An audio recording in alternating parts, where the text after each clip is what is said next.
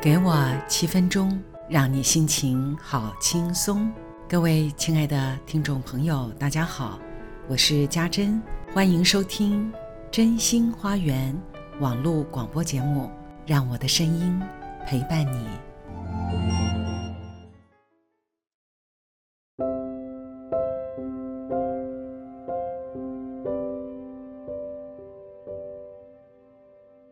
上一集。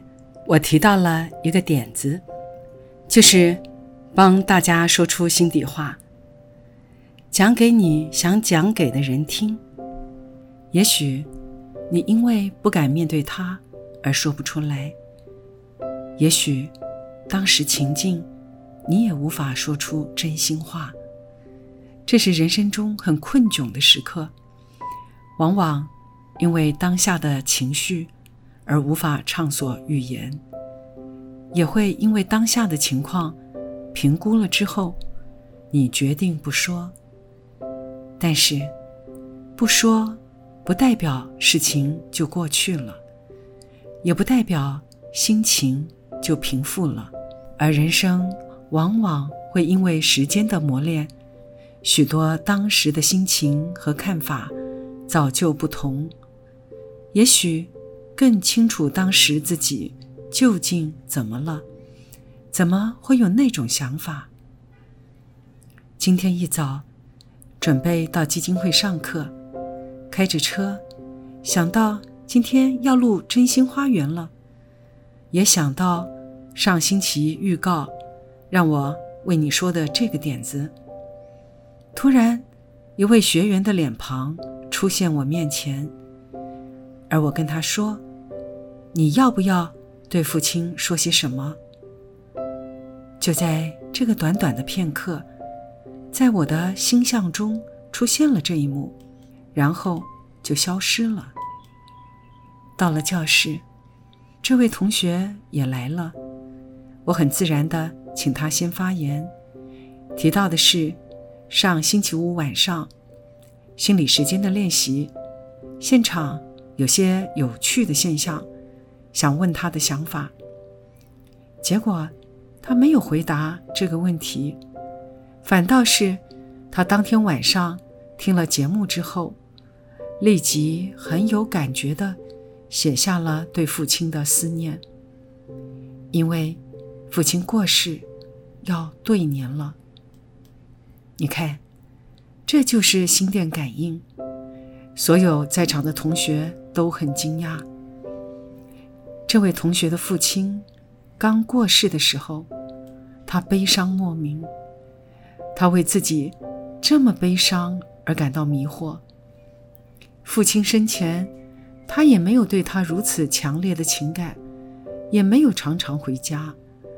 可是，就在父亲过世后，他竟然悲伤到常常失眠，很多的记忆渐渐的鲜明。很多压抑的情绪渐渐出现，越来越强烈。他做了好多次的辅导会谈，看来情绪稍稍的稳定了，也逐一厘清了许多心情原委。但没想到一年了，他依然有着深深的不舍。现场，他就读出他写给父亲的话。听了实在太感人了。经由他的同意，愿意让节目播出他亲口念出对父亲的思念。亲爱的老爸，快一年了，时光飞逝，岁月如梭，咱父女俩分开快一年了。可是我可羡慕你呢，左拥老婆，右抱小妹，乐得很吧？犹记得那天，我害怕的不是和你分别。而是我没家了，没娘家了。虽然娘比你早走二十年，娘家这个象征捆绑着我。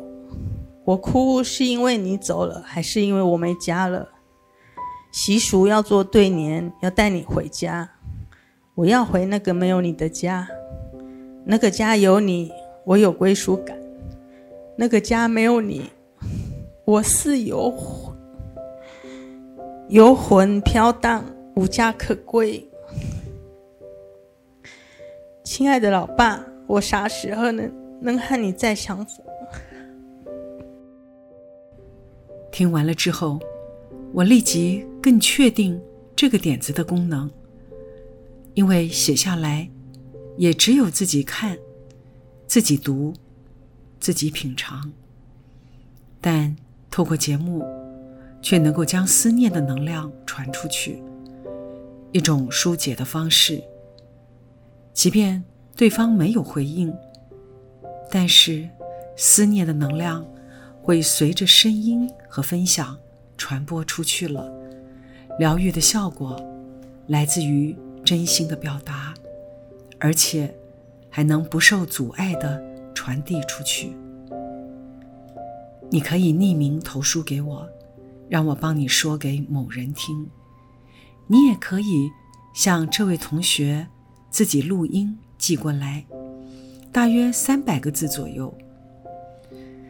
其实，我也有好多话想说给某人听啊。人生真的不想带着遗憾走下去。当你还来得及的时候，就赶快采取行动去做吧。真心花园提供了一个传递讯息的服务。我突然想到一位日本的年轻人，他就提供了。单纯陪伴的服务，不做什么，也不说什么，只是单纯的陪在你的身边，让你感到不是一个孤孤单单的人。没多久，很多人申请这个服务呢。好吧，那就让真心花园提供为你发声的服务。让你听见你自己，让某个人听见你想说话的声音。有一位妈妈，她回应我说，她小学一年级的女儿很认真地跟她说，他要常常去找辅导老师聊天，因为他有好多话想要说呢。我想每个人。都有好多话想说，是吧？